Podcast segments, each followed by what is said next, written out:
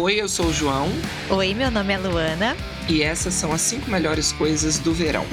Se é que elas existem. e não, o sol não está entre elas. Que calor da desgraça! Parece que eu tô no inferno! Em quinto lugar, eu coloquei que a minha coisa favorita do verão é o fim do verão. Eu acho que quando o verão acaba é uma alegria. Alegria! Qual a sua quinta, João? Água de coco. Ah, fofo, saudável. João Fit. E aí você vai falar assim, ah, que singelo, né? Mas assim, água de coco você pode tomar na, nas outras estações do ano. Não pode, gente. Eu queria lembrá-los que eu, que eu moro em Minas Gerais, né? Para você tomar água de coco, você precisa antes do que, Luana? De um coco. Acho que sim. Para você ter um coco, você precisa antes do que? De um coqueiro né? Já, já, dizia o poeta, ah, esse coqueiro que dá coco, né? Era uma dica. Era uma dica. Ou seja, o coco vem do coqueiro, ele não vem do buriti, ele não vem do IP, né? Ele não vem do Ora Pronobis. Se eu não faltei nas aulas de botânica, me parece que o coqueiro é uma planta de litoral, né? E aí, caso você que esteja nos ouvindo não tenha frequentado as aulas de geografia, Minas Gerais não tem mar. Não mergulha nesse trem isso, calorão danado, tá doido? Um risco que você não corre aqui em Minas é andar na rua e cair um coco na sua cabeça. Entende? Você não corre esse risco. E aí, para eu consumir uma aquela água de coco boa, né, é, eu preciso sair de Minas Gerais. Geralmente eu consigo sair de Minas Gerais, mas no verão. Ai, que delícia o verão. Faz sentido. Você sabe que uma das minhas histórias favoritas com o coco, você falou sobre você estar andando e cai um coco na sua cabeça. Comentei algumas vezes que sou baiana, soteropolitana. Rafael, meu marido, jovem adulto, ele comprou um carrinho velho, né? Mas dele. E aí ele emprestava pro irmão e falava: irmão, só não coloca, só não estaciona o carro debaixo do coqueiro. Faz o que você quiser, mas não coloca debaixo do coqueiro, porque pode cair um coco, né? E aí André falou: ninguém manda em mim, eu estaciono onde eu quiser. E aí ele estacionou embaixo do coqueiro. O que, que aconteceu? Não caiu um coco, caiu o coqueiro. Que pena! Infelizmente, você não pensou positivo. A gravidade foi pior com ele, aparentemente, né? É isso, só queria comentar que pode cair um coco, pode cair o coqueiro também, se você for um pouco azarado. É, foi, foi uma falta de planejamento divina, né? Colocar o coco numa planta tão alta. Dormiu no ponto, né? A abóbora, ele se conta, melancia, geralmente ele, ele ficou atento para essas coisas. O coco, realmente, que ele bobeou um pouquinho ali. Tem uma passagem, né, do Monteiro Lobato, não tem? que eles falam sobre isso, sobre a sabedoria da melancia nascer no chão. Ah. E eu lembro de ler isso e pensar, e a jaca? e o coco? Mas às vezes Deus quis deixar ali opções, né? Vai que ele precise. Vai que tem alguém que mereça um coco na cabeça, é, né? Tem que ter essa possibilidade aí. Deus tem, tem, escreve certo por linhas por tortas. Por linhas tortas, exatamente. É uma boa ideia. Em quarto lugar, Luana? Eu coloquei praia. Acho justo. Um pouco na mesma lógica que você com seu coco, porque assim, talvez dê para ir na praia em outras estações, mas eu não saberia dizer porque eu nunca fui. Eu acho que se você chega no inverno e olha para o oceano, não tem mais oceano. A gente não tem como garantir que ele continue ali nas outras estações. Mas no verão é certeza, tá lá. Mona, você é maluca? Com todo respeito. E praia era minha, meu segundo lugar. Segundo? Você gosta muito de praia? Eu gosto, é porque eu não tenho, né? Então você não pode desejar aquilo que você não pode ter. A gente dá mais valor porque a gente não tem. Né? Exatamente. Né? Entendi. Eu não tive durante muito tempo, porque apesar de baiana, eu cresci no Rio Grande do Sul. E o Rio Grande do Sul não tem praia. Se vocês olharem no mapa, vai parecer que tem, mas não tem, não. Aquilo lá não é praia, aquilo é alguma outra coisa. O que tem lá ainda não tem nome. Mas que barbaridade! Que destreza. Qual o seu quarto?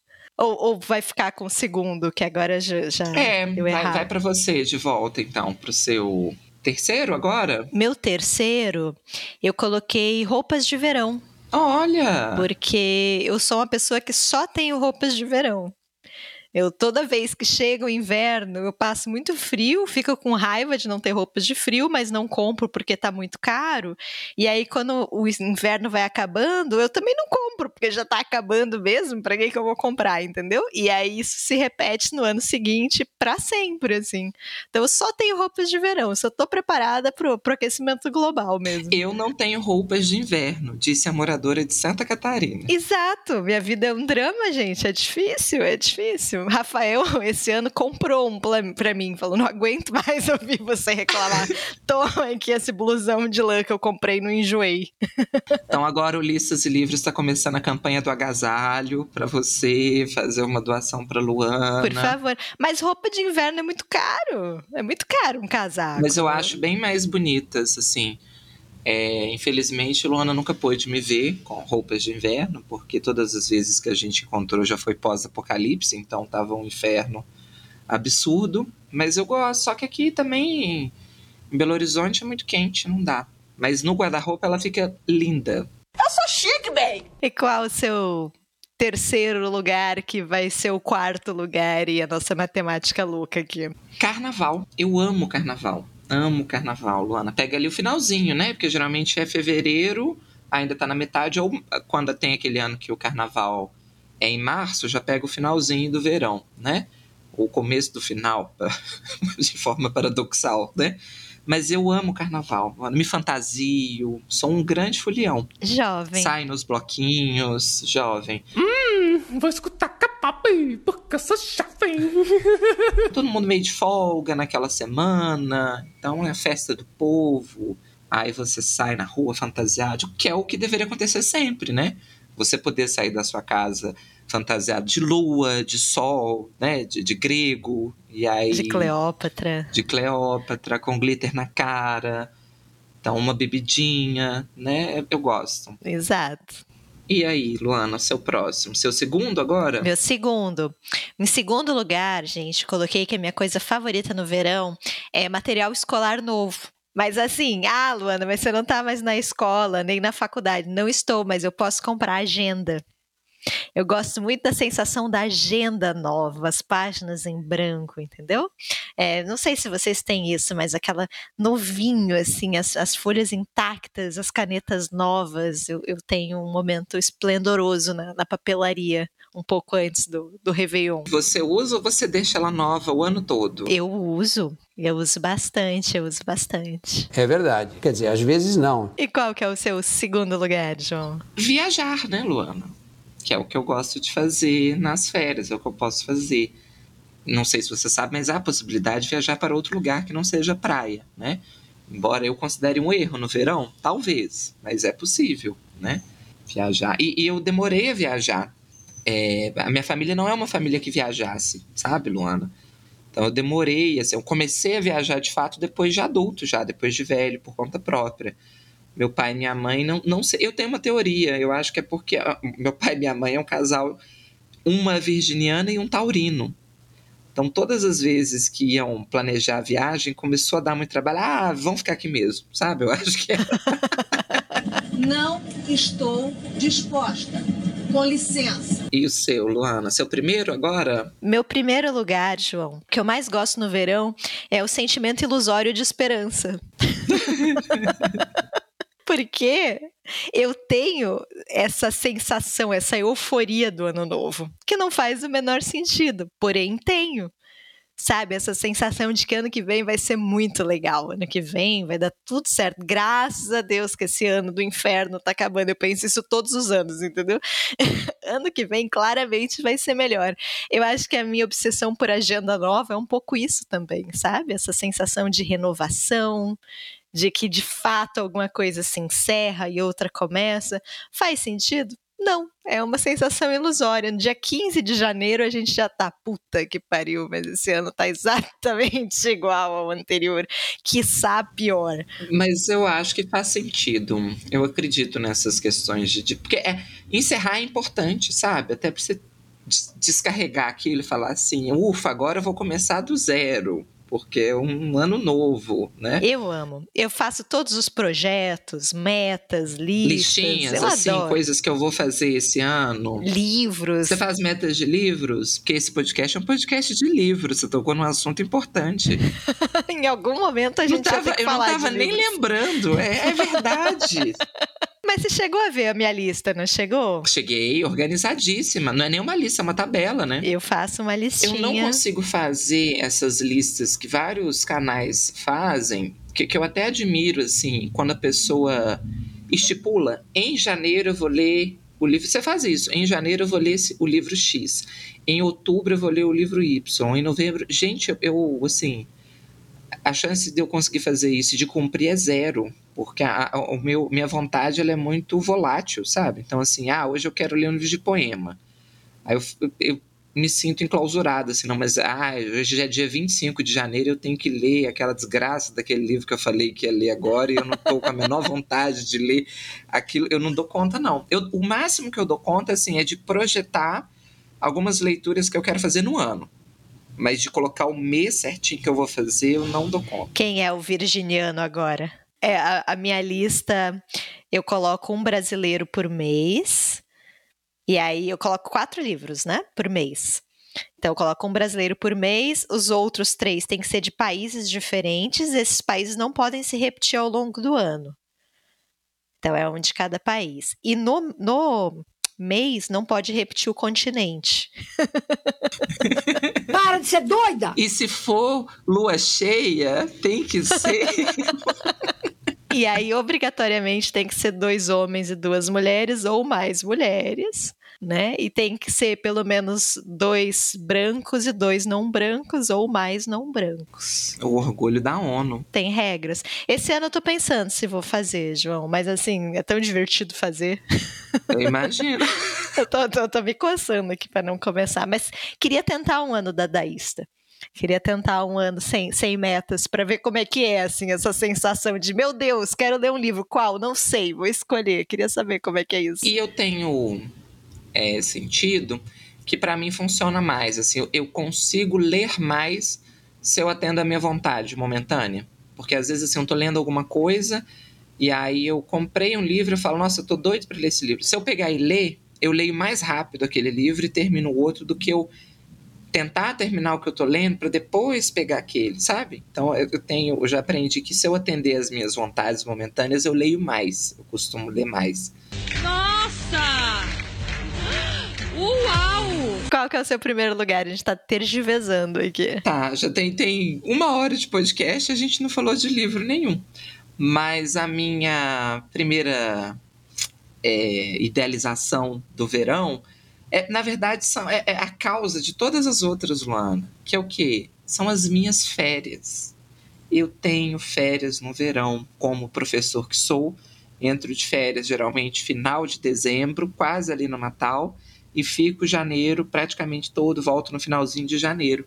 Então, tudo que eu disse até agora é uma grande desculpa para louvar este momento, entende? Por quê? Eu posso tomar água de coco porque eu estou de férias.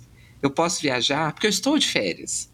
Eu posso ir para a praia porque eu estou de férias, entende? É tudo uma derivação do mesmo tema.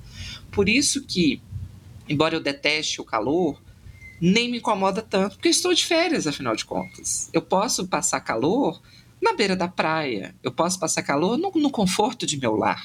Entendeu? Eu posso acordar e falar: ai, que calor, não quero sair de casa hoje. E não o farei. Ficarei aqui, crocodilando nesta cama, infinitamente, o dia inteiro. Eu faço nada com uma perfeição incrível, Luana. Assim. Você tem talento? Tenho, mas é um nada assim, invejável, sabe? Porque as pessoas não sabem fazer nada. Assim, ah, eu não fiz nada, eu só arrumei casa, fui na rua, acabou. Você trabalhou demais, entendeu? Eu faço nada assim. O que, que você fez? Nada. Eu não vi TV, eu não li um livro, eu fiquei deitado, prostrado no sofá de nove até três da tarde. É um talento, assim. É, eu não tenho férias em janeiro. Porque eu não escolho, né? Ah. Ah, Tadinha. tadinha, que barra. A questão das férias, além de você não estar trabalhando, de estar podendo descansar, uma das sensações assim que eu fico enlouquecido nas férias é a sensação de você não ter horário para fazer as coisas. Eu acho isso assim uma benção, sabe? De é, eu sou uma pessoa ansiosa, então até coisas do dia a dia eu fico nervoso quando eu tenho aquele dia que ah, eu tenho que almoçar em tal horário, porque depois eu tenho que ir na rua, porque depois eu tenho que trabalhar, e aí de noite eu tenho que fazer não sei o quê, eu tenho que ir na academia em tal horário, que é o único intervalo que eu vou ter hoje para ir na academia, então se eu não for naquele horário já não dá para ir. Eu odeio essa sensação. E aí nas férias, assim, eu faço o que eu quiser, entendeu? A hora que eu quiser. Se eu quiser almoçar quatro e meia da tarde, é um problema meu. Olha que beleza. Entende? Se eu quiser ir na academia onze e meia da noite, a academia estiver aberta, eu vou. Olha que vida maravilhosa, entendeu? Entendi.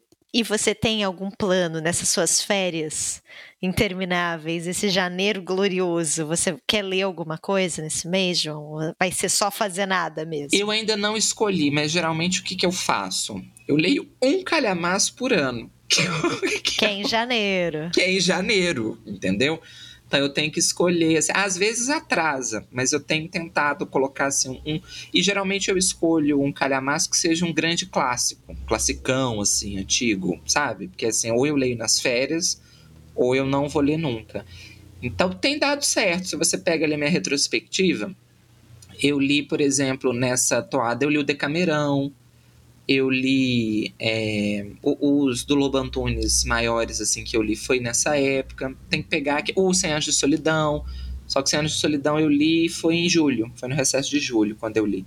Então eu pego calhamaços ali, ou livros grandes, mas eu ainda não decidi. Eu queria, eu tô muito tentado a encarar o A Montanha Mágica, do Thomas Mann que eu adoro Thomas Mann, eu acho que assim, vou ficar transtornado lendo Montanha Mágica, mas ainda não sei. Eu fui esse ano lá na feira do Pacaembu, encontrei, eu encontrei o Cherchanesky, escritor, né?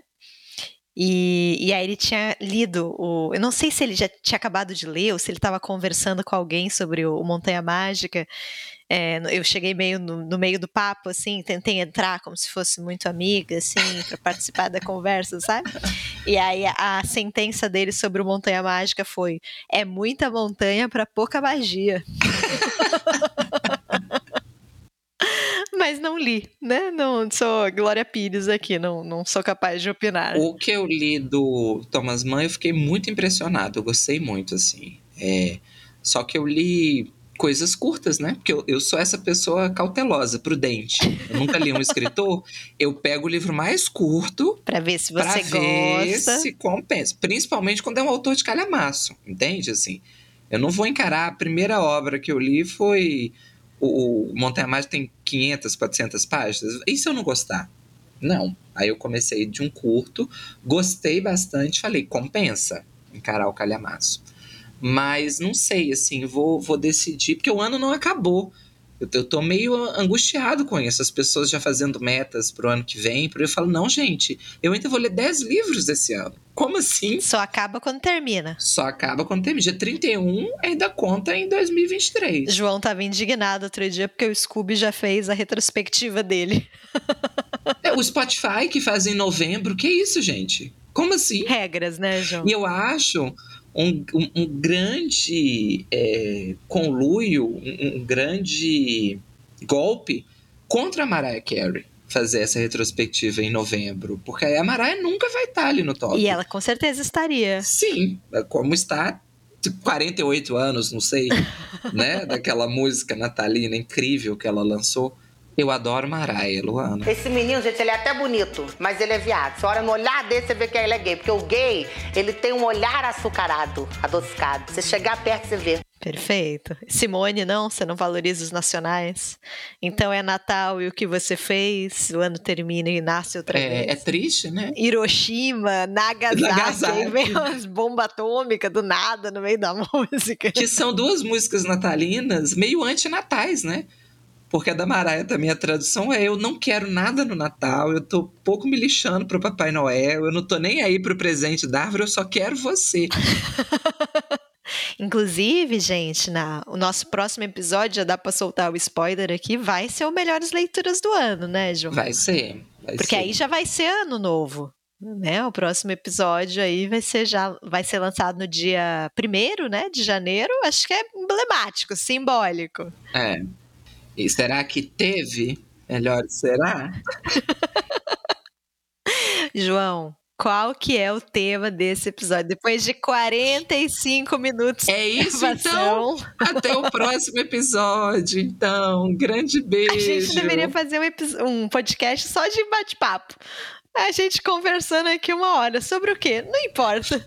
Em temas aleatórios. Depois não sabe o que, que o podcast fica imenso, né? Aí é muito fácil falar. Porque a gente fala 50 minutos sobre aleatoriedades e 20 sobre livro, aí realmente fica.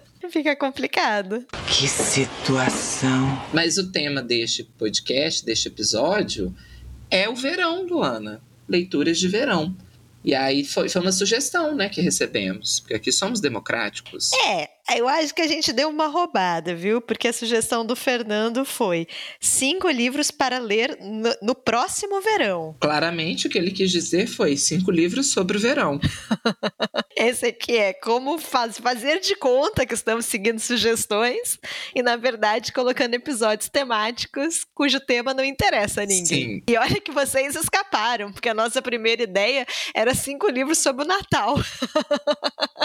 E aí falaríamos do, do canto de Natal, do Dickens, porque é Charles obrigatório. Dickens, só, só, Só. lembro desse mesmo, no caso. Não, não sei quais seriam os outros. Mas tem uma, uma questão aí temática, porque como a gente entendeu que eram cinco livros sobre o verão, né? Mas eu, eu acho que faz sentido, porque são cinco livros para se ler no verão. Eu vou ler Neve, do Pamuk, no verão? Talvez, para dar uma quebrada no clima, na temperatura. Mas, é, o que, que seria um livro de verão, Luana? Eu tive muita dificuldade. Eu sou ruim com abstrações. Disse a dona do canal Abstração Coletiva. Mas é coletiva, significa que eu preciso de ajuda. E eu pedi ajuda do João, porque o que é isso? Livros que se passam no verão, livros que têm verão no título, inclusive escolhi um com verão no título, fica aí um pequeno spoiler. Aí o João ficou tentando me ajudar. Não, livros é, que falem sobre viagem, livros que falem sobre o mar, mas também tem que ser uma leitura leve. E o João não tem livros com mar que seja Não, leve. só, só caos. Dilúvio, tsunami. Não, e o mar é um símbolo de melancolia, de reflexão, da, da inescapável força e grandiosidade da natureza. Não tem alegria no mar, João. Aí você trouxe pra gente Os Lusíadas, que é um livro que fala sobre mar. Esse livro sobre o mar feliz não existe. Inclusive, querido ouvinte, se você estiver escutando e tiver uma sugestão de livro que fale sobre o mar e seja feliz, conte pra gente, porque pra mim isso é até Não proibido. tem. Eu, o que, que eu pensei quando eu li essa sugestão? Eu falei, ó, tem dois caminhos. Livros com elementos explícitos no título ou na história que sejam típicos de verão. Então, o, o verão, por exemplo, né? Só que os três livros que eu pensei que tem verão no título, eu não li nenhum. Quais que você pensou, João? Eu pensei no, no Verão, do Coetzee, que eu não li. Eu pensei no Verão do Aquário, da Alicia Fagundes Telles, que eu não li. E eu pensei naquele... O verão em que mamãe teve olhos verdes. Tô com ele aqui, mas não li ainda. Ganhei de amigo secreto. Mas eu falei, bom, não vai ser um critério bom então, porque aparentemente eu detesto livros com verão no título. Eu tive que dar uma roubada por outros elementos. Então o que, que eu associo a. a- a- a- são duas associações livres, com critério, perceba. Uma associação é ou no título ou um elemento central típico de verão. Verão, segundo elemento, quando você pensa em verão, Luana, sol, né? Aí eu consegui chegar numa. Mas pensei em mar, pensei em praia, enfim. Mas acho que o sol é o elemento central do verão, né? Exercício ali quando você está no jardim de infância, para ilustrar, palavra curta é verão, sol, primavera, flor, outono, folha, inverno, neve. Ah, mas não tem neve no Brasil, não interessa. Neve, né? Frio. Então é isso. Fui nessa nessa questão objetiva. Aqui é bagunçado, mas tem gerência. E a segunda associação, aí sim, é com elementos que te remetam a verão. Então, um livro de viagem, um livro de férias, um livro, enfim, com algum sentimento que te que é mais pessoal, né? Cada um é, sabe do seu verão. O da Luana, por exemplo, vai ser um verão tristíssimo, né? Aparentemente. Aquela, uma das coisas que ela mais gosta do verão é o fim do verão. Então. E dá super pra casar com o título do livro, mas. Dá. Vamos segurar por enquanto. Qual que é o seu quinto lugar, João? Então eu trouxe, pensando no verão, um título muito é, de veraneio. Qual é o adjetivo para verão? Veranístico? Ver é, não sei. Um título de verão que é o sol na cabeça. Você quer uma coisa mais de verão do que o sol? Eu já acho que eu mereço um, um parabéns imenso por esse título literal que eu escolhi para o verão. E vou resumir com duas palavras: parabéns. Ganhou o Mega Senha. Ganhei. Se você pensa em verão e não vem na sua cabeça o sol na cabeça, eu não sei que verão você está vivendo. Não é no Brasil, né? Mas é um livro do Giovanni Martins. A gente vai falar um pouquinho do, do livro, né? O objetivo é esse.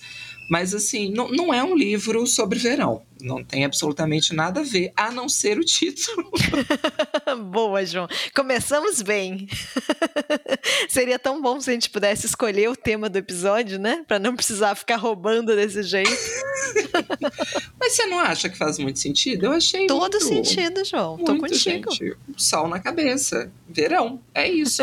Mas o, o livro é um livro de contos, né? Do Giovanni foi publicado em 2017, deixa eu conferir aqui. 2018. Ótimo, errei por pouco. Mas que foi um grande hype, né, no Brasil, na, na, na época. Eu li ele um pouquinho depois do hype, acho que eu li em 2020. Mas ainda tava, assim, foi mais vendido, né, ganhou prêmio, foi, foi super badalado ali. Que é, que é curioso, só um, um, Vou começar com os parênteses, né? Mas é, eu falei no episódio passado do Útero de Tamanho de um Punho, da Angélica Freitas, que também foi um fenômeno de vendas ali, claro, guardadas as devidas proporções, né?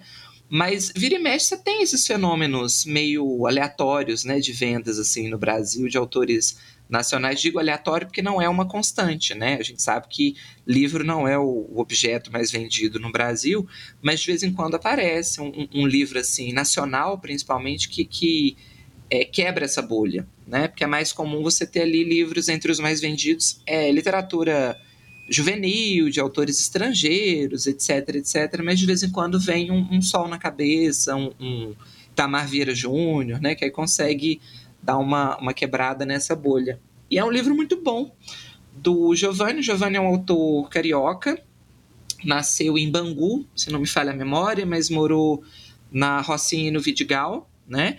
E aí eu acho importante essa, essa parte biográfica, porque é um livro cujas histórias se passam na periferia carioca. Né? O cenário dos contos, primordialmente, é a favela carioca, as favelas carioca, né? no plural, cariocas, que a concordância é sempre importante manter. Mas o, o Giovanni traça aqui um perfil muito interessante dessa vida no subúrbio carioca contemporânea e eu acho que é um livro, aí vou, vou dar uma roubada agora, Luana, mas acho que tem um, um, um, clima de verão muito forte no livro, porque é um livro jovem, né? O, Giovanni é um autor muito jovem. Eu fiquei chocadíssimo, inclusive. Ele tem 31 anos, Luana. Ele é mais novo do que eu. Como se isso fosse possível, entende? Pessoa é, ser jovem, escrever. Ele lançou um romance recentemente, que eu ainda não li, o Via Ápia, mas o Giovanni, ele estourou assim, tanto no mercado editorial quanto na crítica, como uma grande promessa da literatura contemporânea, por conta, entre outras questões, da linguagem muito específica, né? Então, Sol na Cabeça, na época muita gente falou sobre isso. É, é um livro escrito numa oralidade muito forte e uma oralidade muito específica da periferia carioca. Então, você tem contos aqui muito marcados por gírias muito específicas desse é, contexto social, né? Jovem e da favela. O conto que abre, eu acho que é um dos contos mais é, famosos, porque ele gera um choque ali no leitor. Eu acho que é o, o, o, texto, talvez, do livro que tenha uma linguagem mais radical perto do que é, a literatura brasileira contemporânea especificamente apresenta, que é o Rolezinho, né? Embora não seja o meu favorito do livro. É um livro de várias histórias, então é difícil assim falar dele de forma geral, Mas eu acho que tem dois contos que eu gosto bastante. Um é o Espiral, que eu acho que a Luana gosta muito, é o segundo conto, porque ele vai narrar um jovem adolescente morador de um morro carioca, mas quando ele percebe que as pessoas têm medo dele. E aí ele vai narrando assim, ele entra no ônibus, ele percebe a senhora que aperta a bolsa contra o colo, ele anda na rua, ele percebe que tem um aluno de uma escola particular ali da Zona Sul que atravessa a rua ou que anda mais rápido quando olha para ele. E, e, ele vai até refletir num determinado momento, falando assim: mas as pessoas estão com medo de mim, né? Eu sou um ninguém na minha escola. Tipo assim, todo mundo faz bullying comigo na escola e, e fora da escola as pessoas têm medo de mim, né? Então, esse. É, é, não diria um primeiro contato, mas talvez seja um momento em que ele começa a racionalizar esse preconceito social que ele é vítima, por ser morador de favela. E aí o, o conto vai ganhando uns contornos ali, porque ele começa a esticar a corda, quero ver até onde isso vai, né? E aí ele começa a perseguir, perseguir assim, andar atrás das pessoas para ver até onde vai o medo delas, né? Por isso que chama espiral, porque vai virando um vórtice ali de, de é, medo, de angústia e ao mesmo tempo de revolta. Eu gosto muito desse conto. E um outro que eu gosto muito chama Sextou, que é um conto em que você tem um, o protagonista ele trabalha entregando papel no, no sinal ali nas ruas, sabe? Esse, esse não sei qual o nome que a gente dá, mas panfletando, né? Ali, é, entregando ali aqueles folhetinhos. E aí é o, é o, primeiro emprego dele, ele vai discutindo muito sobre isso, sobre a questão da desigualdade social. Em determinado momento, ele vai é, comprar um, um, um, baseado, né? Ele compra, ele vai sair, na verdade, do bairro que ele mora e no outro para comprar a maconha. E aí você acompanha ele com medo de ser pego ali com a maconha na, na mochila, até que chega um momento do conto em que ele é parado por um policial, acho que no metrô, inclusive. E aí ele fala: Pronto, agora ferrou, né? Que aí eu vou ser preso. E aí o policial pega para ele, né? A maconha, a droga. Então acho que é um conto também que trabalha muito com, com essa subversão da violência. A gente vive num país que ainda estigmatiza muito o subúrbio e a favela, principalmente a favela carioca, né, como esse ambiente dominado pelo tráfico, dominado pela criminalidade, a gente sabe que sim, alguns é, morros têm isso, mas a gente sabe que a vida na favela é muito maior do que isso, muito mais ampla do que isso. E aqui você tem esse pano de fundo da violência o tempo todo, mas eu gosto porque ele propõe, às vezes, um outro lado dessa violência. Né? Então, a, a violência ali que o morador da favela sofre, e não a que ele é, pratica, que é o, o, estereótipo, né? Muito mais presente ali no noticiário. Então aqui você tem essas cenas da violência policial, você tem as cenas da violência é, simbólica da classe média, né? Então o preconceito tanto racial quanto social com os moradores é, das periferias do Rio de Janeiro. Gosto muito do Sol na Cabeça e acho que é uma grande obra não só porque quebra a bolha ali editorial, mas é, é um perfil de autor que a gente ainda vê pouco. E é um absurdo, né? Se você parar para pensar, porque talvez seja o perfil é, majoritário da população brasileira. A pessoa que, que é, não é o homem branco, hétero, acadêmico, escolarizado, né? Ele, ele traz um outro olhar.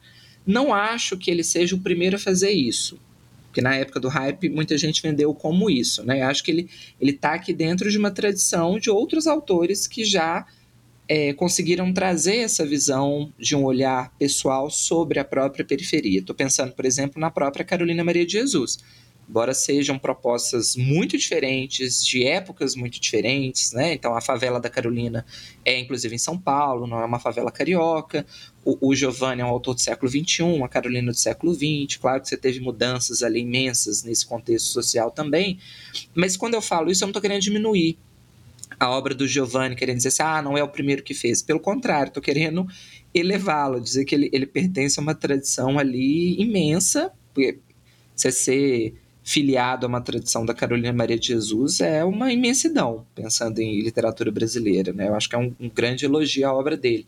Mas é, ainda é exceção, se você pensar. Né? Esses autores, assim, a gente tem um ou outro, coloca até a Conceição Evaristo aqui, porque a Conceição Evaristo ela nasceu num, num morro em Belo Horizonte chamado Pendura Saia, né? Então ela, ela vem do subúrbio também, ela tem muito texto narrando essa infância dela ali na, na favela, mas a gente sabe que isso ainda é a exceção da exceção da exceção. E eu acho que é importante você ter espaço na literatura nacional para outras discussões, porque verdade seja dita, ninguém aguenta mais história de um homem de 40 anos, branco, que se divorciou da mulher, aí entrou em crise familiar, aí empreende uma viagem para resgatar a herança do pai, porque ele quer conhecer, assim, estou trabalhando com os estereótipos, mas eu pensei aqui nos seis, sete livros de cabeça que tem mais ou menos essa sinopse na literatura contemporânea brasileira, né? E assim, acho que já está numa fase até do editor falar, olha, querido, não. Essa história aqui é legal, bacana, mas vamos falar de outra coisa, né? Assim, tem tantos elementos para a gente discutir na, na sociedade brasileira contemporânea, ninguém aguenta mais essa essa proposta. E acho que o Giovanni traz uma, uma é, não diria leveza, não é um livro leve, mas ele traz marejada, sabe, na, na literatura contemporânea. Assim, eu gosto muito tanto da linguagem quanto da temática que ele propõe. Acho que a Lu também leu, não sei se você quer acrescentar algo, Lu. Eu concordo com tudo que você falou. O Espiral, de fato, é o meu conto favorito. Mas um conto que, quando eu li, para mim foi meio é, difícil, traumático e que com ele foi ganhando muito espaço na minha mente, depois foi crescendo depois da leitura, é o primeiro o rolezinho que o, o, João colocou, né, que talvez seja o mais radical em relação à linguagem, tem ali muita questão de gírias, né, e essas gírias elas não vêm, sei lá, em itálico, né, elas... Eu acho que as discussões que esse texto gera são muito interessantes, inclusive o fato da gente não entender essas gírias isso também significa algo, né? Por que, que a gente se choca? Por que, que a gente não entende? Então, como coloca a gente, leitor, como parte mesmo dessas diferenças, né? Desses abismos sociais. Então, acho que o, o primeiro conto, quando eu li, talvez não tenha sido tão agradável, porque para mim foi engasgando, assim, eu realmente tinha dificuldade de entender o que estava acontecendo ali, mas ele foi crescendo bastante para mim no pós-leitura, sabe? Acordei e estava ligado o maçarico, sem neurose. Não era nem nove da manhã e a minha caixanga parecia que estava derretendo. Não dava nem mais para ver as infiltrações na sala. Tava tudo seco. Só ficou as manchas. A santa, a pistola e o dinossauro. Já estava dado que o dia ia ser daqueles que tu anda na rua e vê o céu todo embaçado, tudo se mexendo, que nem alucinação.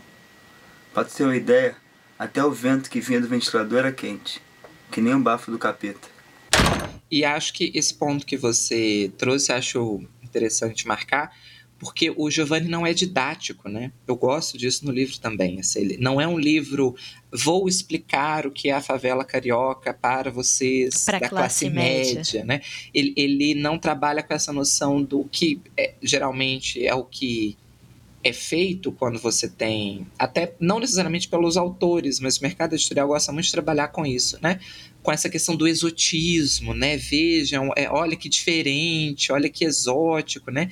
E ele escapa dessa é, narrativa do exótico, de ah, vou explicar para vocês o que é a favela, né? Ele, ele coloca assim, é, a favela tá dado, se você não sabe o que é, se você não não entendeu, te vira para saber, né? Ele, ele, não tem uma proposta de ficar ali mastigando muito a coisa para o leitor. Ele, ele tem uma outra proposta literária que eu acho muito mais interessante. Eu gosto muito do livro por isso, né? A própria linguagem, não acho que ele foi, né? Assim, e não precisa ser. Mas na época muita gente falou dessa questão da oralidade, da linguagem no livro e eu acho que ele faz um movimento interessante porque isso é constitutivo do livro, né? Ele não, por exemplo, você não tem essa divisão, o narrador fala em norma padrão e os personagens usam gírias, né? É tudo um imbricado ali. A, a proposta literária do Giovanni é utilizar essa linguagem mais oral, mais informal, né? Isso faz parte da forma literária do livro. E eu acho mais interessante do que você fazer essa divisão, igual você falou, né? Vários livros, principalmente eu acho que os do século XX, quando você trabalhava com gíria, informalidade, aí vem em itálico, vem entre aspas, né? Você tem ali uma, uma divisão, inclusive visual, para marcar essa diferença. Olha que exótico essa palavra, aqui é uma palavra diferente. Aqui não, aqui é fluido, né? É natural do texto ser construído dessa forma. Gosto bastante. Também gosto muito. E claque. Agora é o seu, Lu. Bom, como eu disse, pro meu segundo lugar, meu segundo, ó, doida. Pro meu quarto lugar aqui, eu tive dificuldade com o tema, né? Então me firmei aqui na dica do João de um livro mais leve para ler, né? Mais divertido. Tem viagem também, então acho que dá pra gente enquadrar. Então, assim, um livro muito gostoso de ler. E tem o que, João? Uma coisa que também diverte muito a gente, que é ver gente rica morrendo. Morreu. Desculpa. Ah, e as pessoas vão dizer: não, mas isso é errado. Não tá nos Dez Mandamentos. Isso aí. Matar não pode. Matar realmente não pode. Agora, transformar a morte de gente rica em entretenimento, não tem lugar nenhum dizendo que não pode. Né? E esse livro aqui é ótimo para mostrar a gente rica, que é o Morte no Nilo, da Agatha Christie. É, vou jogar uma Agatha Christie aqui, gente, porque é leitura de verão. Rainha do crime. Rainha do crime. Sabe quantos livros essa mulher já, já vendeu, João? Vendeu, não sei. Milhões, imagino eu. 4 bilhões ah. ao longo da história. Minha gente, tá sacado! E eu acho merecido, porque eu amo a Agatha Christie. É uma delícia de ler, né? Adoro. Ela fez parte, mas isso é assunto para outro episódio, para eu não é, cortar seu raciocínio, mas ela fez parte da minha formação de leitor. Fez parte da minha formação também. E o Morte no Nilo é, é um dos que eu mais gosto. Para dar aqui a, a sinopse para vocês, fala sobre uma mulher chamada Linné, que ela é bela, rica, plena, né? E ela tá em lua de mel no Nilo. Recatada e do lar. Recatada do lar, nem tanto, vamos chegar lá.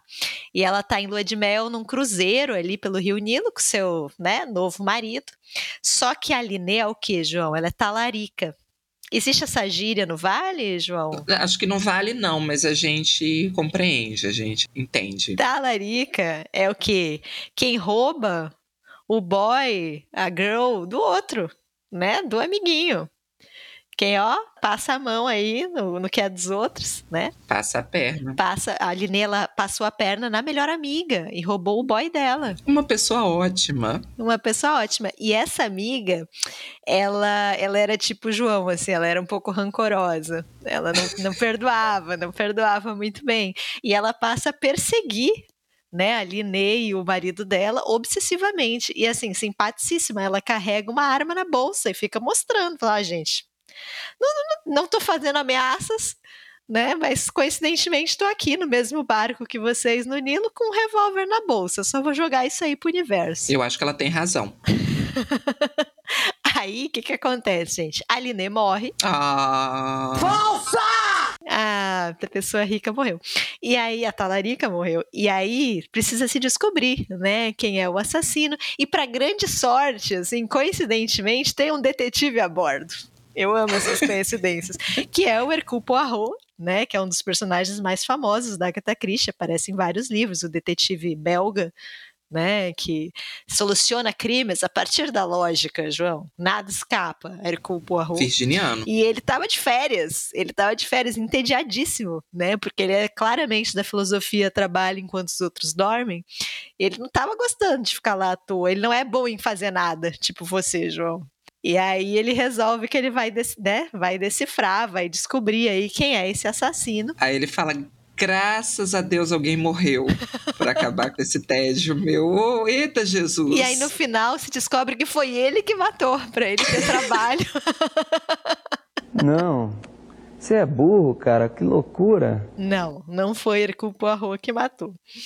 E, e bom, o que, que eu gosto nesse livro? Assim, além da questão de ser uma leitura muito divertida, de ter essa questão do crime, né, de você descobrir ou não quem é o assassino, eu acho que a Agatha ela faz uma coleção de tipos detestáveis ali. É realmente muita gente rica conversando e a gente tem uma curiosidade meio mórbida de ver esse tipo de gente falando né? Então é um show de horrores, assim. É muito machismo, é muita xenofobia. A, a amiga do revólver, ela, ela é latina. Então o tempo todo ficam falando que é claro que foi ela que matou, porque assim não é culpa dela, é o sangue latino. Entendeu, João? Por isso que ela é assim, um pouco destemperada, entendeu? O sangue quente, um pouco menos racional, talvez, muito emotiva, por causa da ascendência latina. Não é culpa da moça. É o sol na cabeça. Sem contar que eles estão no Egito. Então, assim, é um show de horrores, né? Um monte de europeu no Egito falando sobre os nativos. Mas eu acho a Agatha muito boa nisso, assim, de, de pintar essas pessoas com essas tintas, né? E, e eu acho um livro muito, muito divertido. Esse é um dos meus favoritos dela. E acho que é isso. Tem, tem viagem, tem lua de mel, tem verão, tem sol do Egito, tem cruzeiro no Nilo. Então acho que ela se enquadra aqui no nosso tema porque eu quero que se enquadre, basicamente.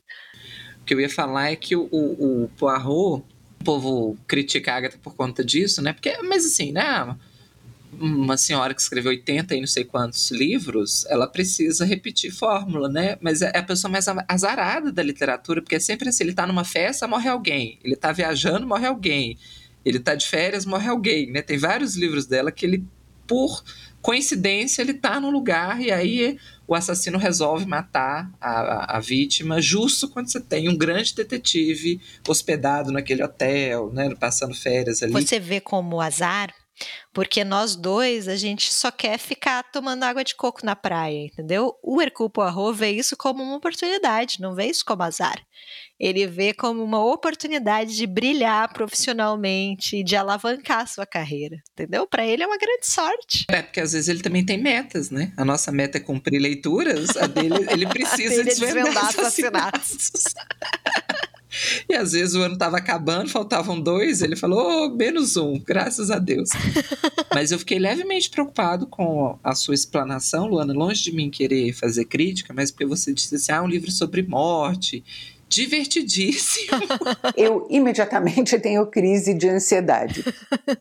Como eu falei, João, matar não pode, mas dá para dar umas risadas, é, né? entendi. E, e a Agatha, engraçado que é meio precursora desse gênero. Tem um nome, agora eu não vou saber, mas que agora tá super na moda no cinema e na televisão, que é de ridicularizar a vida das pessoas milionárias, né? Tô pensando aqui no, no Triângulo da Tristeza, no White Lotus, né? Então ela meio que já fazia isso, veja você. E White Lotus é muito Agatha Christie, né? Eu, eu, tive essa impressão assim que eu assisti, porque é isso, é um assassinato num hotel de luxo, num resort. Poderia ser facilmente um livro escrito pela Agatha, né? Mas eu gosto muito da Agatha. Trarei sugestões aqui também da, da senhorita Agatha. Boa. Que era, Luana, deixa eu conferir essa informação. Mineira. Não, não, infelizmente não. poderia, poderia. Mas eu acho que ela é virginiana. Você falou. Você falou mineira, eu digitei no Google Agatha Mineira. E aí eu não. E eu tô assim, nossa, mas não tem nada da Agatha Christie? 15 de setembro, virginiana. Virginiana. Ok. Aqui tem informação! Qual o seu terceiro, João? O meu terceiro é uma fofura. Eu trouxe aqui ó, um presente para vocês nesse, nesse verão, que é um, um livro que eu até falei em outro podcast, não sei em qual dos 48 podcasts que a gente já fez ou participou. Eu acho que foi no seu, na abstração coletiva. Mas que é uma coletânea de. Hoje eu trouxe coletâneas, porque verão também é isso, Luana. É coisa curta, sabe? Não vou ler calhamaço. Diferentemente de mim, que escolho um calhamaço, você pode ler coisas curtas, sem compromisso. Mas é uma coletânea de relatos de viagem, chama Queria Ter Ficado Mais. Saiu pela lote 42, são várias autoras. E é uma edição, vou mostrar para Luana, vocês aí acreditem em mim. É uma edição lindíssima, lindíssima, porque ela vem em. São 12 relatos, então são 12 envelopes. E aí cada relato vem num envelope desenhado com uma aquarela. E quando você abre o envelope, você tem as folhas soltas, como se fossem cartas. De fato, a edição é, é lindíssima, assim. E as histórias são uma fofura, porque são 12 jornalistas, mulheres, relembrando viagens que elas fizeram. Então é um livro de relato de viagem. Mas são relatos, na maioria das vezes, muito, muito leves. Então tem aquele climinha de sessão da tarde, sabe, no livro todo. Cada uma conta um, um, uma viagem marcante que fez. Então você tem aqui desde viagens profissionais até é, intercâmbio, foi fazer um curso, foi estudar, né? Mas tem um, um, uma que eu gosto muito que é ela fica presa na cidade, ela vai fazer uma conexão, mas são sempre essas histórias de descoberta, de, sabe, você tá numa cidade nova que você não foi. Então é um livro muito jovem também. Eu associei verão à juventude, Luana, olha só. Porque são as jornalistas lembrando viagens quase sempre que elas fizeram quando elas eram mais jovens. Então, a, ali você pega a década de 90, começo dos anos 2000 e acho que tem uma ou outra da década de 80. Então, assim, tem muito dessa nostalgia da pessoa lembrando quando ela estava em outro país e aí ela viveu uma experiência ali é, muito específica que marcou a vida dela. Então, você tem, não, não consigo falar de todos aqui, mas você tem, por exemplo, uma que está assistindo a Copa do Mundo quando ela está na Espanha, e aí ela conta que ela trabalhava, depois ia pro bar com os amigos, aí assistia o jogo na mesa do bar, e aí torcer pro Brasil, etc. Tem a da Turquia, que é maravilhosa, porque é, é, ela tá tipo num hostel, assim, num, num... Como que fala? Um albergue? Num albergue, isso. Ótimo. O português é uma língua tão bonita, né? Quando bem falada. e, é, e só tem gente meio porra louca no albergue, assim. Então ela é... E ela não não era muito porra louca, ela vai virando, sabe? Então, se ela tá tomando chá, de repente alguém chama ela para ir para um rolê, ela tá quatro horas da manhã numa boate na Turquia, alguém fala, não, agora a gente vai tomar café da manhã na casa de chá, sabe? Então são sempre programas muito aleatórios, assim, ela vai ali no fluxo, vivendo. Tem uma espetacular que é a do Japão, é, são cidades, né? Então é a de Tóquio, que ela não me lembro agora exatamente, mas ela ela tá fazendo uma conexão, uma escala em Tóquio. Eu acho que ela trabalhava como comissária na época. E aí ela, o voo atrasa, vai sair só no dia seguinte, eles vão dormir no hotel.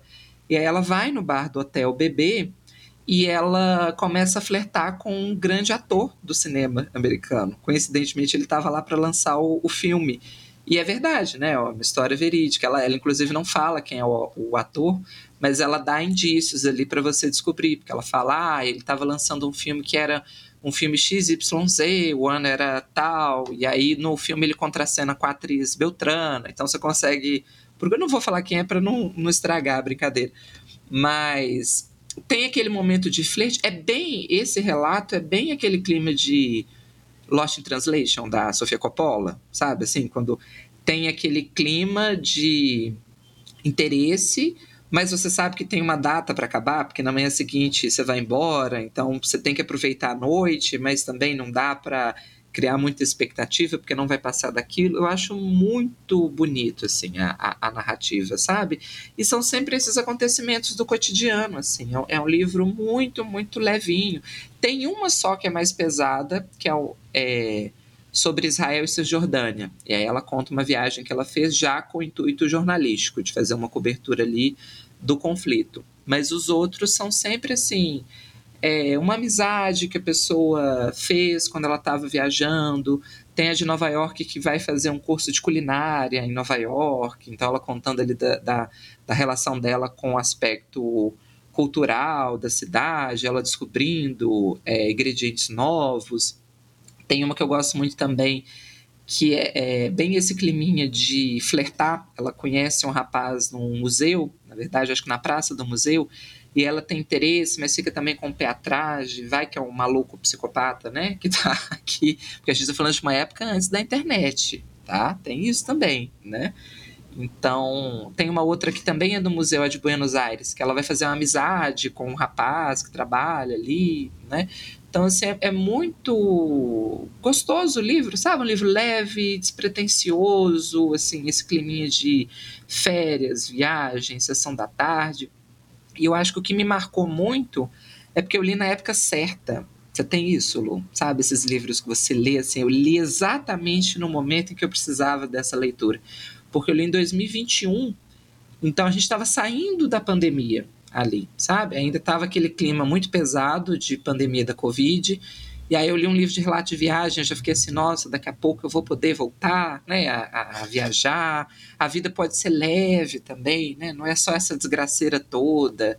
E eu acho um livro que eu sempre indico, porque é difícil achar livro leve, né? A gente já conversou sobre isso. Geralmente livro você torce e sai sangue. E aqui não. Aqui é, é esse climinha gostoso de uma sessão da tarde mesmo. É um livro que ele foi, eu não dei o nome é, dos autores, mas ele tem um organizador, que é o Rony Hen. Mas é, cada relato é de uma autora diferente, de uma jornalista diferente. É lindíssimo. E leve, gostosinho. Livro bom para verão, para você ler na beira da praia. É isso. Ai, que delícia! Eu não tenho livro leve, não, agora. Vai ter que ter. Porque de feliz já basta a vida, João. Você acha a vida feliz, Luana? Abafa. Ó, oh, agora eu vou apelar, hein? Agora eu preciso. Peço a todos calma. Né? Peço que vocês me ajudem aqui na suspensão da descrença. Você vai indicar Guerra e Paz. Não, eu vou indicar o Verão Tardio, do Luiz Rufato, porque tem verão no título. E... Muito bem. Clap, clap, clap. Sabe, esse autor, João, não sei se você sabe, mas ele é mineiro. Olha, ele tava sentindo falta. É, tem que ter um mineiro, a cota. E vejam que nem fui eu quem trouxe o autor mineiro nesse episódio. Meu Deus! Ele tem orgulho desse mulherão aqui. Estou surpreso. Cataguases fala sobre um homem, o Oséias, que ele vai voltar para Cataguases. Né? Não é só o Rufato que é de lá, o próprio personagem dele é também. Ele tem ali por volta de 50 anos e ele retorna né, para a cidade natal. Ele passou 20 anos longe de lá. Né, duas décadas, e ele teve ali um evento traumático na família que fez ele se afastar da família. Então é um livro que fala muito sobre essa ideia do retorno, né? E pensando agora, João, não querendo passar pano para mim mesma, mas o verão me lembra um pouco isso também, de visitar a família, né, de retorno, porque para nós que em algum momento fugimos de casa, gente tem um negócio chamado consciência pesada, que faz com que a gente volte ocasionalmente para festas, Natal, né, para alguma festividade de família, geralmente no final do ano, e é sempre algo um pouco constrangedor, né? É, assim, tem ali um, um, clima pesado que você precisa vencer? É geralmente quando morre alguém, aí você precisa de um detetive para investigar. você vê que o assassinato é muito mais feliz do que o retorno para a família, na minha concepção, na minha leitura de mundo. Eu li um livro da Carola Saavedra, vou, vou fazer um parênteses rápido aqui, recentemente, é um livro chamado Do Lado de Fora, que é um livro de contos dela, e ela fala, cara, é um conto que é maravilhoso, assim, eu amei esse conto, e para mim é muito familiar, que é de uma moça que vai embora, vai morar na Alemanha, se eu não me engano, e aí ela volta para casa em algum momento para essas festas, benditas festas de fim de ano. E a gente não, não fica muito claro por que, ela saiu de casa, mas tem um pouco aí alguma desavença, alguma questão com a família. E aí a família em algum momento pergunta para ela: "E os namorados?" Né? E aí fica aquela tensão, a festa para, todo mundo fica ansioso, né? Porque será que são namorados mesmo, né? O que, que será que essa menina vai falar? E ela até pensa em talvez não falar nada, deixar só na expectativa, né? Mas em algum momento ela desiste fala, ah, tá, alguns, né? Aconteceram algumas coisas. Ela dá essa, essa colher de chá para a família. Então a, a história do verão tardio do Rufato é um pouco isso, assim. É esse cara com 50 e poucos anos, tentando voltar para casa. E essa ideia de retorno, de retomar alguns laços. Então, ele vai encontrando colegas de escola, familiares, né? Mas é um livro é, extremamente melancólico e muito, muito pessimista. Porque ele trabalha um pouco essa ideia de que o retorno não é possível né? Nada mais é como antes, as pessoas mudaram, você mudou, a cidade não é mais a mesma. Então é um pouco essa impossibilidade, né, do retorno que é trabalhado pelo Rufato. E, E tem uma questão também, o Rufato, você falou antes do Giovanni Martins, né, de nós não termos é, algumas pessoas serem pouco representadas na literatura, ou até mesmo questão de autoria, né? A literatura do Rufato é muito baseada nisso, de você retratar uma classe mais proletária, né? Então, por exemplo, um outro livro dele que eu gosto muito, que é o De Mim Já Nem Se Lembra, é sobre um, um, um operário ali da, da, região do ABC, né, na época da ditadura. Então, ele tem muito esse foco, né, desse tipo específico de personagem. E no Verão Tardio, ele vai trabalhar com pessoas que representam classes sociais diferentes. Então, o Oséias, ele tem vários irmãos, são três irmãos, se eu não me engano, e cada um deles tem um status social distinto né? E o Oséias tenta conversar com eles e ele comenta, ele, ele trabalha muito também a ideia de que a gente perdeu a capacidade de se comunicar, né? Se é que algum dia isso foi possível, essa comunicação entre classes. Né? Então não existe diálogo ali possível, não existe entendimento. E é um livro publicado em 2019. Então a gente está muito nesse contexto, né, de governo Bolsonaro, de tudo que a gente vivenciou aí nos últimos quatro, cinco anos, né? Então, para mim, assim, é um livro tristíssimo, mas um, um, livro que não aponta caminhos, mas ele aponta um pouco essa nossa, nossa realidade, assim. E, e daí o título também, né? Eu fiquei, brinquei que tem verão no título, mas é um pouco essa ideia de um verão tardio, um verão que se arrasta, né? Um verão que é, já está um pouco fora de época, que na verdade depois do verão vai vir o outono, né? Que simbolicamente já é a decadência, né? Já é o, já é o final ali, o arrefecimento da sua vida, né? Da sua energia ali. Então é um pouco esse personagem que ele se depara tanto fisicamente quanto psicologicamente com o próprio fim, assim, com o momento que o próximo momento da vida dele vai ser um momento de declínio, né? Então eu acho um livro belíssimo, assim, eu gosto demais do Rufato. Queria aproveitar aqui a oportunidade para comentar sobre esse autor que eu sempre sempre comento, sempre eu admiro muito ele. Então fica a sugestão aqui do Verão Tardio do Luiz Rufato, mineiro de Cataguases. O que é o ato de ler para você?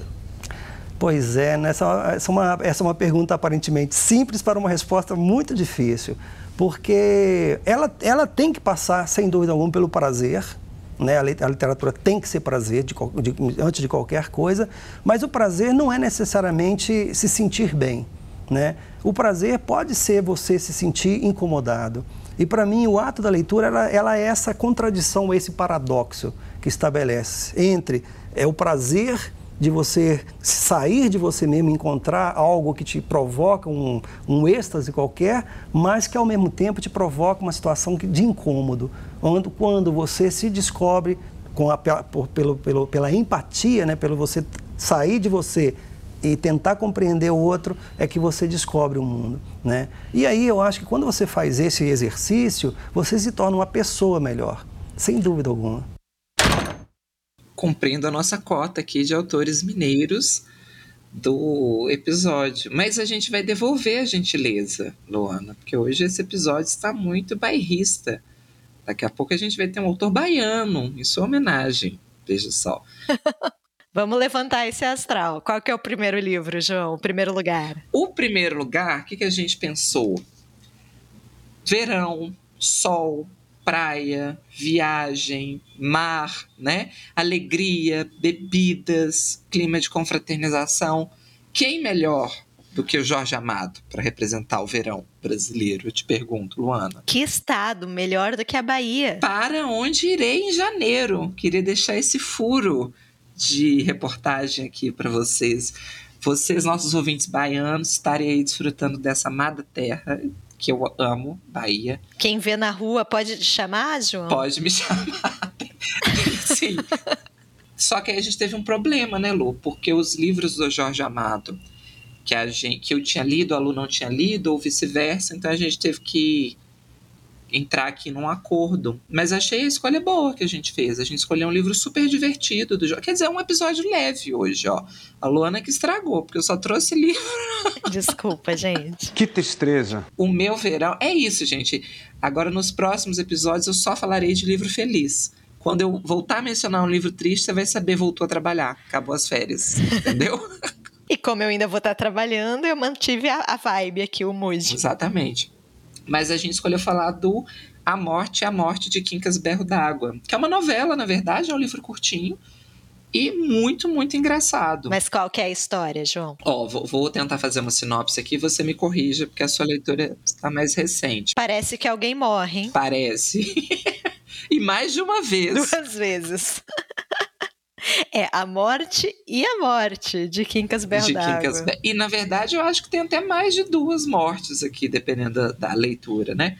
Mas é, conta a história do Joaquim, né? Que vai se apelidar depois de Quincas que basicamente, que eu acho meio verão também essa postura, ele dá uma rompida ali com a vida que ele tinha, ele era funcionário público, e aí um belo dia ele joga tudo pro alto, vira a mesa e fala, cansei, quero desfrutar da vida que eu nunca desfrutei. É um a morte de Van Elite ao contrário aqui, né? Numa versão Jorge Amado. Ele já tem 50 anos, né? Filha criada, casada. Ao invés de ficar ali esperando a morte chegar, ele fala: agora eu vou aproveitar tudo que eu queria fazer na vida e não pude, ou não. É, não pude, né? Porque fui podado, enfim. E aí ele vira um grande boêmio. Ele começa, assim, se entrega a vida é, boêmia baiana em bebedeiras, ele vai se relacionar muito com esse submundo urbano ali dos malandros, das prostitutas, então começa a virar noite bebendo, se entrega ali com o pé na jaca para curtir a vida doidado, né? Uma versão adulta de curtindo a vida doidado.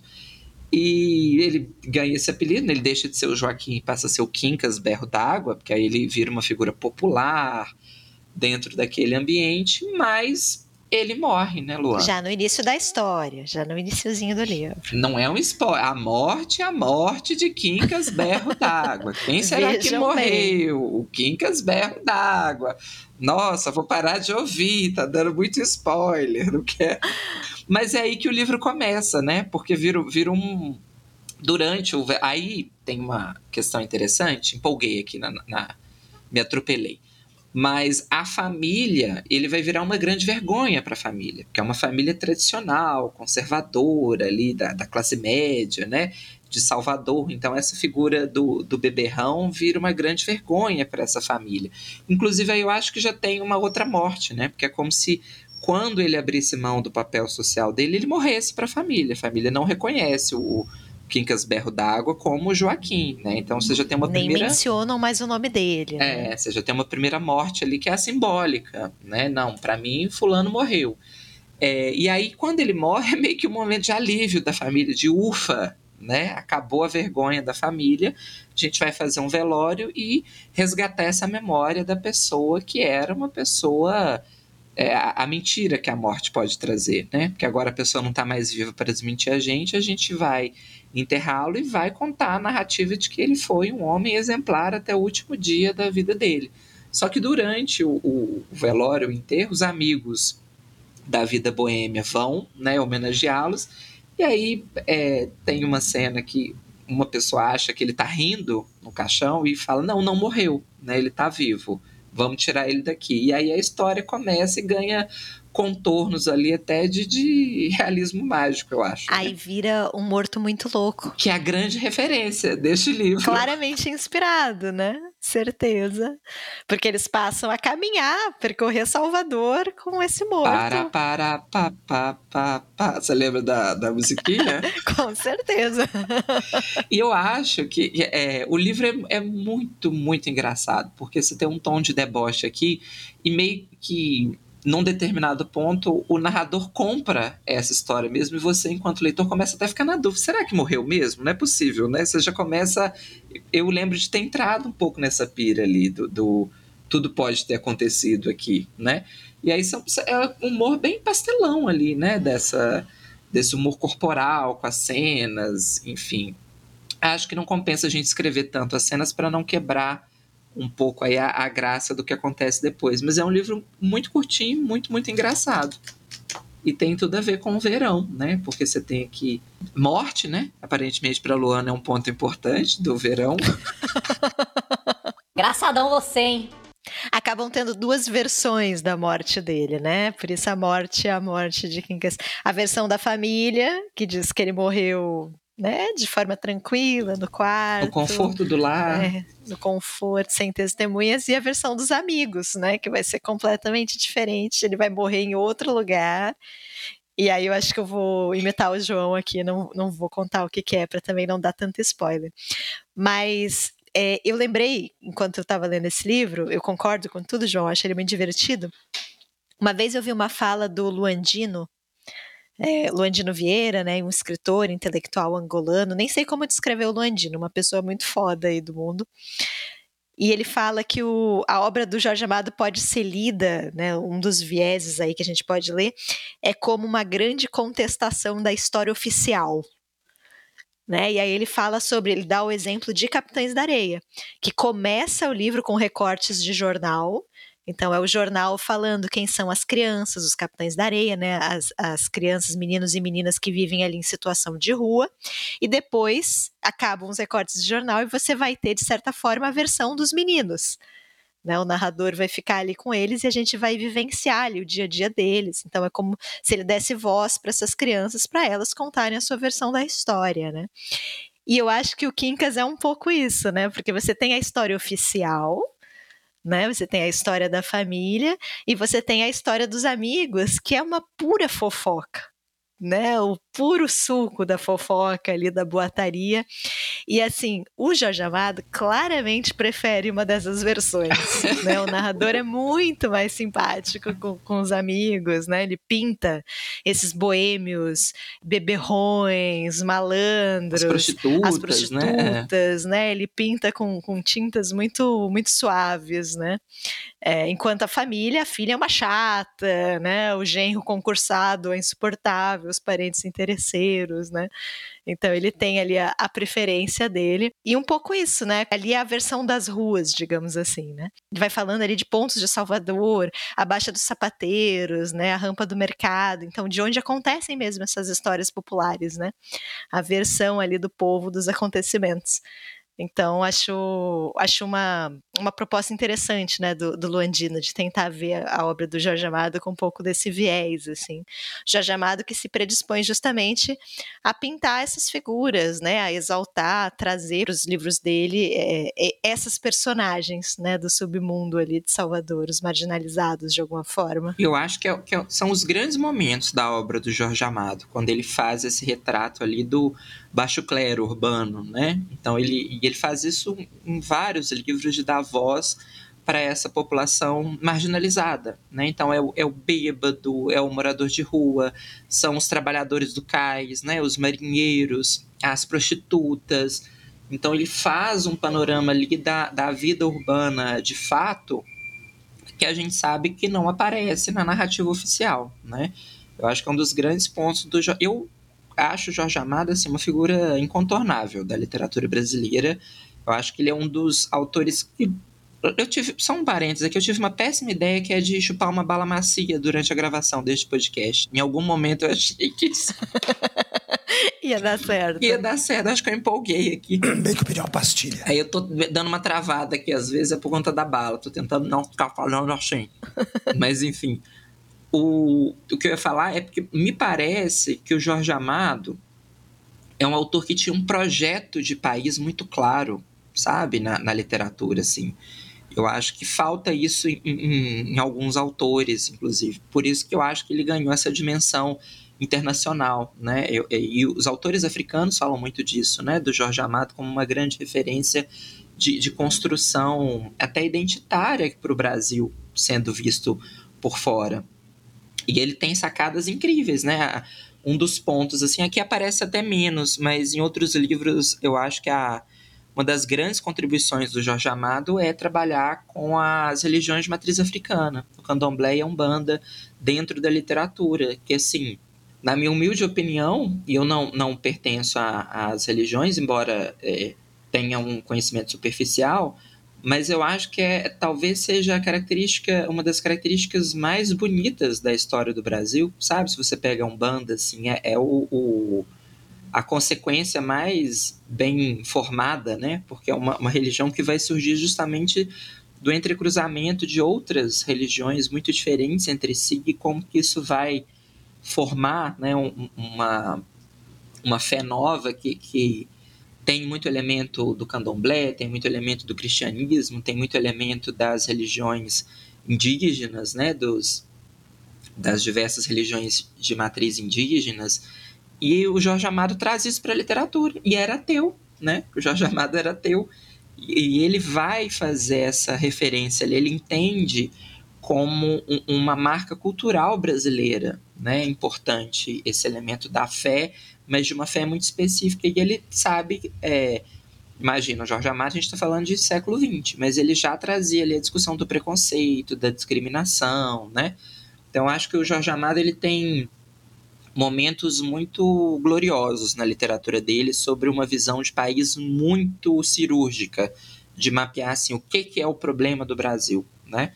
Eu gosto muito das discussões sobre religião, sobre essa população invisibilizada e sobre a política também. Acho que são os três grandes momentos do Jorge Amado, quando ele vai discutir essa política ali do coronelismo, do interior, dessa herança é, da colonização muito marcante ainda, da exploração da mão de obra, de quem manda e quem tem que obedecer, acho um grande autor. Você citou o fato dele retratar as religiões de matriz africana e ser ateu. É importante destacar também que ele foi deputado federal, né, o Jorge Amado, e ele é autor de um projeto de lei justamente é, que protege né, a liberdade de culto, então, curioso também, né? Para um ateu, até que ele fez bastante pela diversidade religiosa. Ouso dizer que fez mais do que muita gente que Exato. tem. Não, não, enfim, deu para entender. Mas. e outra lei que ele criou, Lu, muito importante, ele criou a lei de desconto fiscal para livro, né?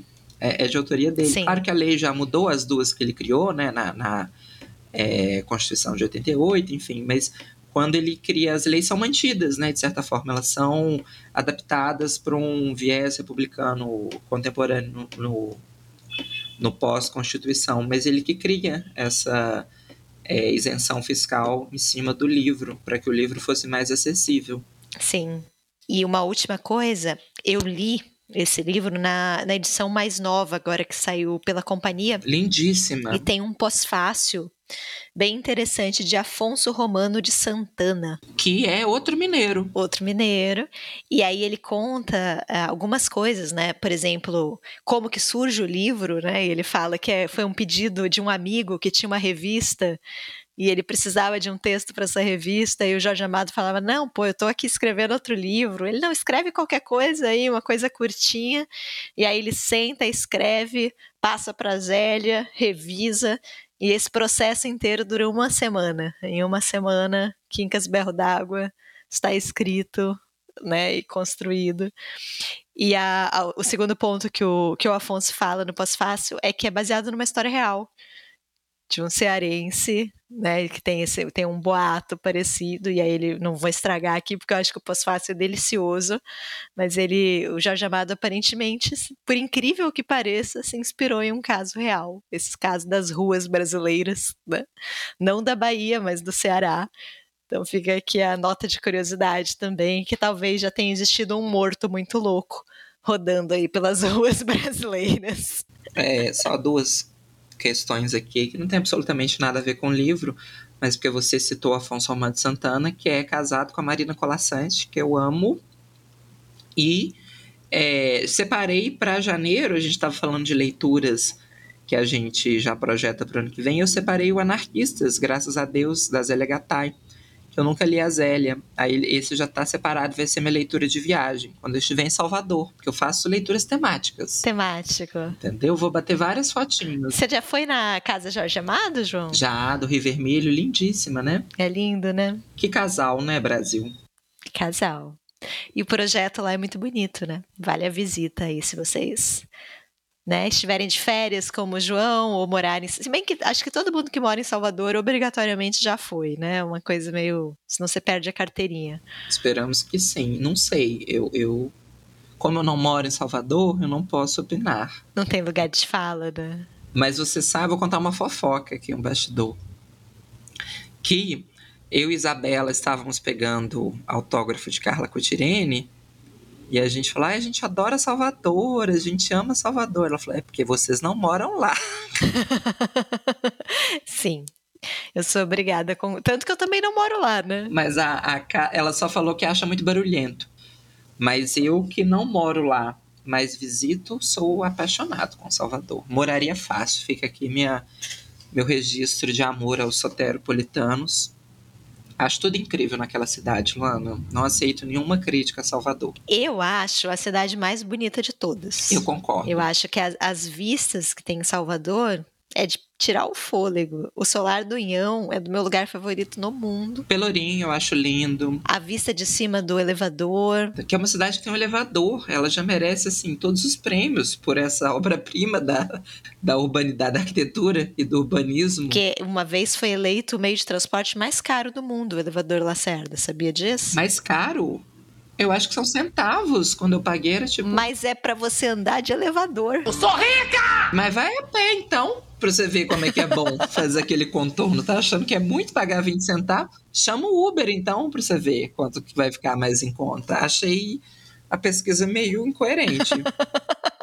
Mas eu acho isso, eu acho uma cidade belíssima, mas tem problemas, né? Para morar é uma cidade complicada de morar, pelo menos na minha na minha opinião, né? na minha experiência. Mas tem mar. Mas dependendo de onde você mora, você não vai no mar nunca na sua vida, sabe? É, se você mora em Belo Horizonte, por exemplo. Olha, tem bairros de Salvador que é tipo Minas, assim, de distância. Ah, que é outra coisa que eu poderia ter colocado no meu top 5 ali do começo. Cinco coisas de verão, frutos do mar. Você gosta? Porque eu só como quando eu tô na praia. E ceia de Natal, João? Amo, amo. Você gosta de fruta cristalizada, uva passa? Taca uva passa em tudo. Eu quero peru de Natal. Porco com laranja, com abacaxi. Adoro peru. Podem fazer as piadas aí. Mas adoro o, o eu até tolero, assim, Fiesta, o Chester, pode ser uma, uma outra ave, mas eu adoro, esse é o meu grande momento. Eu vivo para comer a ceia de Natal. É, sabe uma coisa que eu amo, e aí aqui em Minas tem bastante, para minha grande alegria? Doce de fruta. Então, compota de figo, compota de pêssego, compota de doce de mamão. Amo. Só não pode pôr cravo, pelo amor de Deus, não vai estragar o Natal. Mas aí como é que você come ambrosia sem cravo? Eu não como ambrosia. Ambrosia é uma delícia. Não tem cravo. Meu Deus, João, que errado. Quem trocaria ambrosia por um doce de figo? O tender para mim, quando eu vejo tender, eu, eu lembro só daquele vilão que tem a cara toda espetada. Porque para mim aquilo é encarnação do demônio, né? Aquele tanto de cravo junto. Mas é só tirar o cravo, João. E acabou, né? Porque o cravo ele contamina, não é só o. Ele contamina a mesa. Frescura. Detesto cravo. Você é fã do agridoce, então? Porque comida de Natal é tudo agridoce, né? Não, você acha? É, põe o arroz e uma uva passa. É, mas uva passa eu gosto. Tudo no Natal tem doce. Aí coloca. Minha avó fazia peru com fios de ovos. Ai, adoro. Com abacaxi. Tudo doce. Eu não tô aqui para reclamar, porque eu também gosto. Mas assim, para mim vira tudo meio sobremesa no Natal. É. tudo meio doce. e taca fruta cristalizada. Eu tô ali pela ave pelo peru, pelo fiesta, Entendi. entendeu? E aí eu como arroz, a farofa. A fiesta é um carro, João. Gosto, adoro. Mave deve ter sido criada, né? O Chester foi criado. O Fiesta, se bobear, também deve ter sido. Com né? esse nome, né? um nome muito cruel, inclusive, né? E agora tem umas coisas assim, super frango, tem, tem uns frangos que devem ser por hormônios porque eles ficam maiores, né? Que aí vende também em Natal. Eu gosto muito de carne de frango, Lu mais do que carne vermelha, você acredita? Eu acho errado. Acho que é uma herança mineira também. Em Minas é muito frango, né? Mas é, ansioso pela minha ceia de Natal, Luana. Aí eu vou pro interior, passo no interior com a família, ajuda a cozinhar. Aí é meu momento, entendeu? Assim, põe avental, é, é encenação, entendeu? Eu quero o protocolo natalino completo. É cozinhar, é, ceia, somos só quatro, mas eu quero assim, ceias para 18 pessoas, entendeu? Porque tem isso também. Depois você almoça no domingo, né? Ainda o que ficou ali. Eu amo comida de Natal, gente. Queremos foto sua de avental. Vou puxar essa hashtag.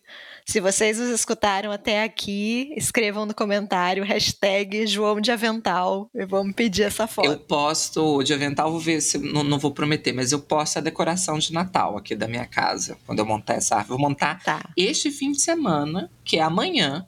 Inclusive, vou montar no sábado ou no domingo a minha árvore de Natal, que modéstia à parte é belíssima.